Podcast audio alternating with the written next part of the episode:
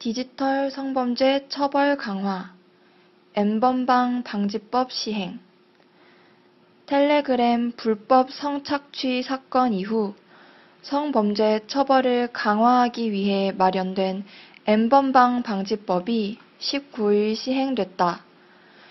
이날부터 불법 촬영된 동영상을 소지 또는 시청만 해도 최대 징역 3년의 처벌을 받을 수 있다.